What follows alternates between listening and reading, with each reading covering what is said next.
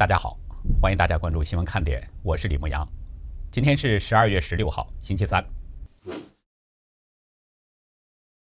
President Trump supported the Texas lawsuit at the Supreme Court and a lawsuit that President-elect Biden called an assault on democracy. Is it not anti-democratic to try to nullify 20 million votes? I think pursuing uh, legitimate litigation through the judicial system is in no way assaulting democracy. He is on China, but no Republican really seems to agree with on that. Why does he think the bill is bad on China? So, by not including a Section 230 repeal, uh, what you're in effect allowing um, is Twitter to uh, continue to not censor Chinese propaganda. Recently, there was a tweet by the Chinese embassy in the United States about the Xinjiang province and allowing all citizens um, to enjoy the same rights, including freedom of religion. That clearly is not the case, as the Uyghurs have been absolutely tortured uh, in that province. Uh, there was another tweet that they allowed about the uh, virus originating in Wuhan. They said it was not, it did not originate in Wuhan. That obviously is Chinese disinformation, and the president's priority is to ensure that that isn't permitted. 纽约的朋友呢，应该注意了，今天下午两点到明天的一点，近五年来最大暴风雪将要袭击纽约市、长岛西北部还有新泽西州的东北部，降雪量会最深达到一英尺，温度最低呢是二十华氏度，相当于是零下六七摄氏度，体感温度可能会更低，出行会比较困难，所以大家需要提早做好各种准备。选举人投票日刚过，各方面的消息就纷至沓来。尤其是共和党的大佬向拜登表示祝贺，让很多人觉得美国大选似乎大局已定了。但是我跟大家说一句古人的话：事急则缓，事缓则圆。大戏并没结束，而是刚刚进入到白热化阶段。选举人投票刚过，俄罗斯总统普京、巴西总统博索纳罗还有墨西哥总统洛佩斯就纷纷表示承认拜登的当选，但朝鲜领导人金正恩仍然没有反应。另外呢，也有一些共和党人出现了转向。不过却遭到了很多人的驳斥。当天下午，福林将军推文表示，有数百万、数千万爱国者在川普总统身边支持他。福林将军说：“川普总统在美国历史上，当我们的共和国处于生死一线的紧要关头，成千上万的爱国者在你的身边，我们不会像共和党中某些人那样辜负您或畏缩，像福林一样战斗。”新当选的乔治亚州国会众议员马乔丽·泰勒·格林在推文中说。每个不为唐纳德·川普2020年压倒性胜利而战的共和党人，都是在支持中国共产党接管美国。林姆德律师在转推中说：“我们的国家需要团结起来，与一个共同的敌人做斗争。我们一直都在战斗，我们将永远战斗。”阿拉巴马州国会众议员莫布鲁克斯昨天对参议院多数党领袖麦康奈尔进行了驳斥。他说：“参议员麦康奈尔不是关键，关键是美国选民。”布鲁克斯对 Newsmax 表示。他将在一月六号的国会联席会议上挑战选举人团投票结果。如果放弃，成功的机会就为零。战斗比放弃有更好的机会，所以我要抗争。他希望至少有一名参议员站出来为共和国战斗。同一天，制止窃选联盟在国会山的俱乐部新闻发布会上表示，已经有七位议员响应布鲁克斯的提议，要在一月六号的国会联席会议上帮川普翻盘。联盟表示，没有川普总统，选民就很难有动力去投票。同时警告那些不支持川普法律挑战的共和党参议员，要想连任，很难获得选民的支持。联盟警告的人当中，应该就有麦康奈尔。昨天，麦康奈尔向拜登当选表示了祝贺，但是川普在今天凌晨的推文中回应说：“放弃太早，共和党必须最终学会战斗，人民在愤怒。”我突然想起唐太宗李世民说的一句话：“疾风知劲草。”板荡是忠臣。今天上午，参议院国土安全委员会举办了一场听证会，审查2020年选举违规行为。这是参议院首次就选举违规举行听证会。会上，肯尼斯·斯塔尔议员以个人身份作证，美国的选举协助委员会专员唐纳德·帕默、特鲁皮斯律师事务所律师詹姆斯·特鲁皮斯等六个人也是先后作证。证词中揭露了大选中存在的舞弊现象。委员会主席、威斯康星州共和党参议员罗恩·约翰逊声明指出，大部分美国民众认为今年的选举结果是不合法的，明显存在着违规行为，而且没有得到充分的审查。约翰逊强调，听证会的目标是充分的透明度和让民众知情，这是解决疑虑的唯一方法。在确定选举中的主要问题后，希望提供一些答案。我之前已经说过了，每一次听证会都是对民主党左派的反击，每一位宣誓证人的证词都是对大选舞弊的揭露，每一件舞弊事实的曝光都是让拜登阵营在出丑。昨天。宾夕法尼亚州共和党联邦众议员麦克凯利和几名共和党国会候选人敦促联邦最高法院复审的请求得到了法院立案。此前，凯利等人呢向最高法院提出请求，要求法院立即下令阻止宾州认证选举结果，但是遭到了法院的拒绝。之前，最高法院拒绝立案，前阿拉斯加州长、前共和党副总统候选人萨拉佩林认为这是法官懦弱的表现。佩林对 Newsmax 表示。那些法官们胆小如羊，他们的决定对美国来说是个悲剧。不过呢，这个案子现在重新在最高法院立案，意味着川普团队的法律战向前又推进了一步。另外，同时推进的呢还有亚利桑那州。昨天下午，亚利桑那州马里科帕县监事会已经收到了本周参议院发出的传票，将对 Dominion 投票机和软件进行取证审计。传票要求在十八号下午五点前。必须将信息交付给参议院司法委员会主席。Dominion 的问题已经非常多了，尽管 Dominion 公司在昨天的听证会上否认机器有问题，但狡辩是抵不过事实的。在对密西根州安特里姆县投票机的审核当中，发现它的误差率超过标准值的八万五千倍。负责审核的联合安全营运集团报告指出，Dominion 是专门为选举舞弊设计制造的。确凿的证据，铁一般的事实。怎么可能让从未失败的川普放弃呢？昨天，白宫发言人凯利·麦克纳尼表示，川普总统不会放弃，仍在参与正在进行的诉讼，挑战大选舞弊。麦克纳尼说，川普仍在为这次选举进行持续的诉讼。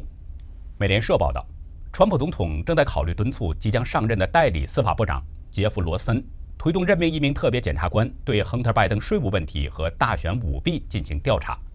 报道说，川普已经咨询了白宫幕僚长马克·梅多斯、法律顾问帕特·西伯隆等人的意见，将要求罗森任命特别检察官调查亨特的海外交易和美国各州大规模的选举舞弊。调查大选舞弊，这就是川普没有放弃的具体表现。川普的高级顾问米勒早前就表示，即使选举人投票给拜登了，总统依然将继续挑战2020年选举结果。米勒说。宪法中规定的唯一一天是一月二十号，我们有足够的时间纠正选举舞弊的错误结果，证明唐纳德·川普是选举的胜利者。宪法专家莫恩认为，川普不放弃这一点至关重要，因为历届总统选举都是以对手发表败选声明而宣告选战正式结束的。败选声明会给对方合法性，但是川普不认输、不言败，就意味着这场战斗远远没有结束。这位保守派牧师指出，总统有法律上的途径证明选举的违规行为。假如说那一切都不起作用的话，总统如果仍然不认输，那么美国宪法的第十二修正案就会给我们答案了。伯恩说，宪法规定国会中的每一个州算一票，不是每一个议员算一票，每一个州投一票选总统。好了，五十个州，三十七是共和党州。那么就等于一个共和党的国会将正式根据宪法选出下一届总统。为什么你认为川普会认输呢？昨天深夜，著名大律师鲍威尔转推了一个历史故事，就是托马斯·杰弗逊总统1807年签署起义法以挫败亚伦·博尔的阴谋这件事。当年博尔在杀死竞争对手亚历山大·汉密尔顿之后呢，他的政治生涯也就毁了。所以，博尔把目光就投向了路易斯安那领地和西南部墨西哥拥有的土地。博尔的活动引起了杰弗逊的担心。在宪法中没有明确规定的情况下，在1806年，他要求国会通过一项法案，授权对美国的陆军和海军进行征兵，以防暴动。经过三个月的时间，这项被称为“叛乱法”的立法终于成为法律。后来，林肯总统扩大了这项法律的范围，赋予总统在任何部分或阶级的人民被剥夺权利、特权、豁免或保护的情况下，在一个州内采取军事行动。鲍威尔律师在推这篇文章的同时呢，附上了一句话：“需要了解重要历史，共和国需要我们人民去保护。”鲍威尔律师的用意应该是不言自明的，就是在呼吁川普总统当机立断。评判不法分子借选举舞弊而发动的政变。还有一点需要提醒大家：包括今天在内，还有最多三天，国家情报总监拉特克里夫就要提交报告，证实美国这次大选是不是受到了外国的势力干扰。如果证实确实受到了外国干预，川普会不会发动雷霆行动，宣布国家处于紧急状态，然后动用军事力量平叛政变呢？相信这些问题，拜登和贺锦丽心里边都清楚。前天拜登的演讲被白宫发言人麦克纳尼斥为是分裂的演讲，台湾的媒体嘲讽，自称史上得票最高的当选总统，直播观看人数超少。直播十六个小时后，大纪元记者查阅发现，累计观看的仅有十万零四千人。就想弱弱的问一句：拜登是在大选日之后把那些从地下钻出来的人又遣送回地下了吗？另外，大家是不是注意到了，拜登在演讲的时候声音是沙哑的，说话的过程当中不断的咳嗽清理嗓子。他承认说着凉了，有一点小感冒。按中医的说法，心火大就容易着凉感冒。是不是川普不放弃大规模发起法律战，拜登感到心虚火大呢？其实对大选结果心里更没底的是被拜登选为搭档的贺锦丽。从大选日到现在一个多月过去了，拜登已经自认胜选了，但是贺锦丽仍然不辞参议员。很明显，贺锦丽并不相信拜登能登上大位。万一现在辞去参议员，而拜登又不能进入白宫，那不是鸡飞蛋打吗？贺锦丽担心拜登最终是竹篮打水一场空，所以多留一个心眼儿，脚踩两只船。贺锦丽不辞议员，拉特克利夫的报告还没有出，法律战已经取得进展，川普不认输，而且今天参议院有听证会，多位众议员要在一月六号表示挑战选举结果。怎么能说这大选结束了呢？其实呢，网上有这么一段话流传挺广，看不出二零二零年美国大选舞弊问题是你的智力问题，看出了大选舞弊依然挺败是你的道德问题。支持一个贼去统治人类文明的灯塔，是你的价值观错乱。有朋友呢向我讲了一个关于川普的故事，也想分享给大家。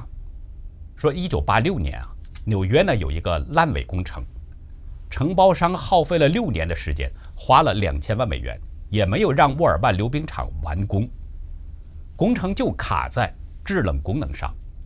当时的纽约政府是非常尴尬。在当时呢，还是地产大亨的川普，并不了解制冷工程，但是他想为市政府分担这点忧愁，他专程飞到加拿大，向业内制冷专家咨询，然后得到了只需要将这个胶管代替铜管就能解决问题这么个建议，然后他就接下来这个烂尾工程，前后只用了四个月，花了七十五万美元，圆满收工了。再后来呢，川普把收获的利润全部都捐了出去。有记者问川普是不是为了名，川普告诉记者，只是看不惯那些狡猾的承包商利用黑心来挣不该属于他们的钱。川普的出发点很简单，也很直接，这或许呢就是他在商业上取得成功的过人之处。川普曾经说过一句话：“我从来都不会去赌。”我喜欢用实力说话，一旦我想赢，那我就不会输。这件事呢，让我们看到了川普的善良，这是他取得诸多成功的一个重要的基础。不过呢，有的时候啊，光有善良还不够，还需要有当机立断的智慧和勇气。不知道大家是不是看过《魔戒三部曲》？我简单说一下我所理解的内容。当巫师萨尔曼的半兽人军队呢攻陷了圣盔谷城堡，三百精灵全部战死，援军又没有任何的消息，这是一天当中最黑暗的时刻。刚铎王位继承人阿拉贡对西欧顿王说：“为了荣誉而战，为了国土，为了你的人民。”然后两个人相视而笑，跃上战马，是挥剑冲向半兽人。就在这个时候。有神奇力量的甘道夫带着援军到了，那一刻，黎明的曙光是乍现，万丈光芒照到这个半兽人的身上，他们突然间就丧失了能力，都变成了僵尸。时事评论员黄天辰认为，这个情节呢，很像川普总统说的，在人生这条路上，你会发现世界并不总是公平的，你会发现你要承受你本不该承受的磨难，历经并不合理的挫折，但你要咬紧牙关去抗争、抗争、抗争，永远、永远、永远不要放弃。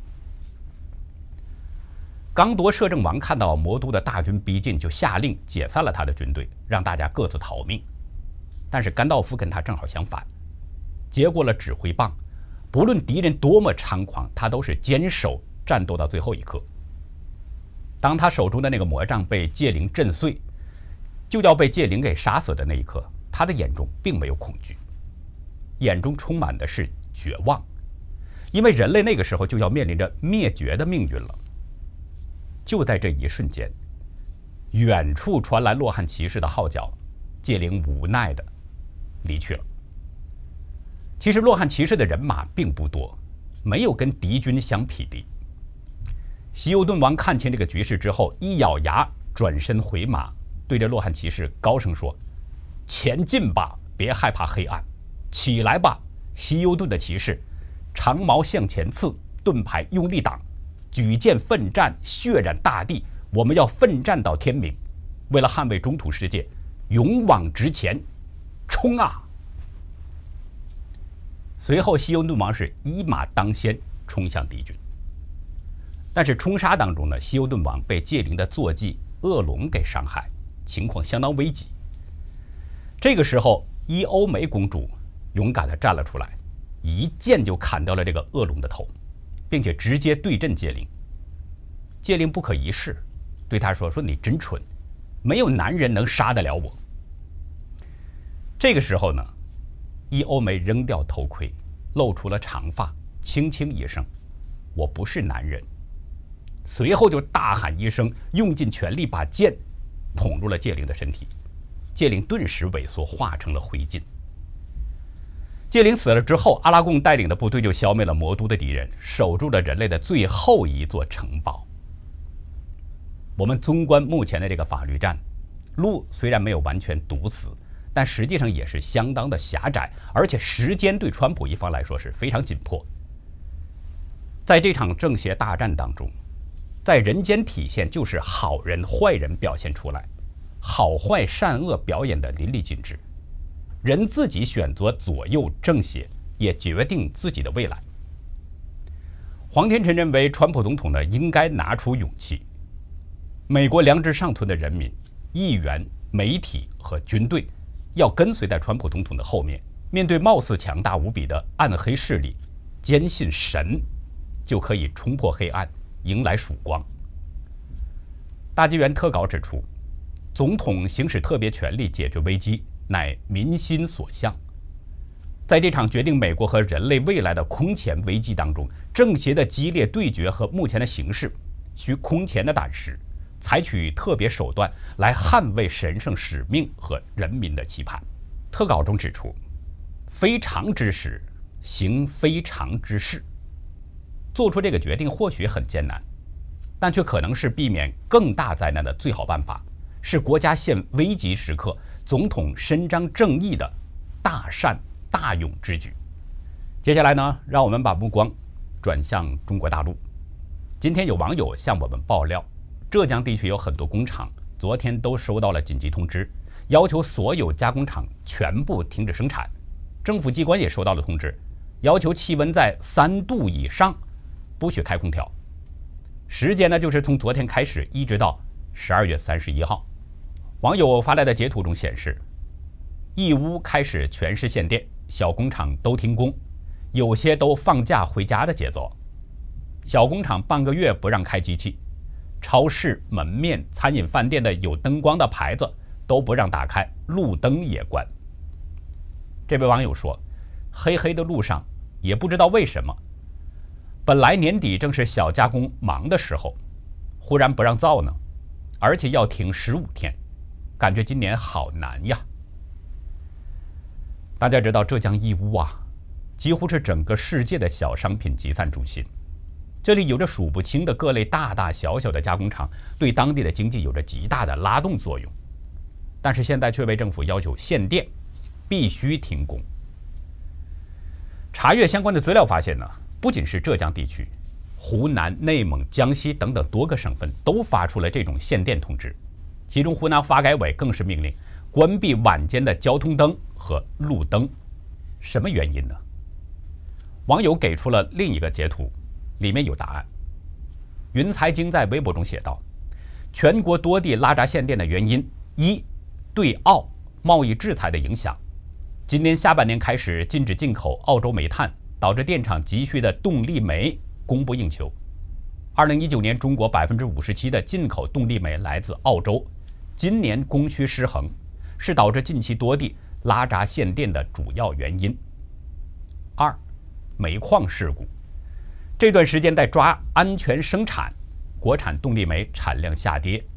三，今年冬季水电发电量下降，但幅度不大。在云财经给出的这三个原因当中，其中最主要的就是对澳洲贸易制裁的影响。大家知道，在今年的疫情初期啊，中共隐瞒了疫情真相，导致病毒迅速扩散到全世界。从四月开始呢，澳洲总理莫里森就几次呼吁国际社会对中共病毒疫情进行独立调查。澳洲的做法惹恼了中共，从那个时候起，中共就对澳大利亚开始进行经济报复，从限制进口澳洲的牛肉，到对澳洲大麦征收百分之八十的高额关税，从农业报复后来又发展到矿业制裁。中共的报复是一轮又一轮。但是澳洲就是坚守民主价值底线，不与中共做交易。中共第四季度呢停止了向澳大利亚采购煤炭，并且决定明年向印尼要增购近十五亿美元的动力煤，试图弥补停购澳大利亚煤炭造成的缺口。可是中共对澳大利亚精炼煤和能源煤的这个禁令，造成了六十多艘满载着澳大利亚煤炭的船只就在中国港口的外面停泊着，不能进入到港口。这个直接的后果就是，中国煤炭的价格一路上涨。煤炭上涨让中国北方的百姓就是深受其害。中国北方冬天需要燃煤取暖，由于煤炭价格上涨，许多地区现在是供暖不足，受伤害的永远是这十四亿韭菜。昨天，澳洲资深记者约翰贝弗里奇写了一篇文章。中国在攻击澳大利亚的同时，也在搬起石头砸自己的脚。文中表示，中共在打击澳洲的同时，也付出了沉重的直接经济代价，而这种行为也向外界展示了中共不可靠、恃强凌弱、反复无常的形象。中国有句话：“多行不义必自毙。”中共想放火烧人，没想到风突然变了，烧到了自己。导致中国多个省份不得不限电停工，而限电停工必然会对经济产生影响，对本来已经艰难的企业更是雪上加霜。中共已经是中国人民的一颗巨大的毒瘤，如果不尽早剜掉这个毒瘤的话，恐怕中国人民的灾难会越加深重。那好，以上就是今天的节目内容。如果您喜欢新闻看点，请别忘记点赞订阅。并且记得把它分享出去。真相对每一个人都至关重要。在今天的会员区呢，我们来聊一个历史人物——二战时期的巴顿将军。欢迎您到优乐客会员区了解更多。感谢您的收看，再会。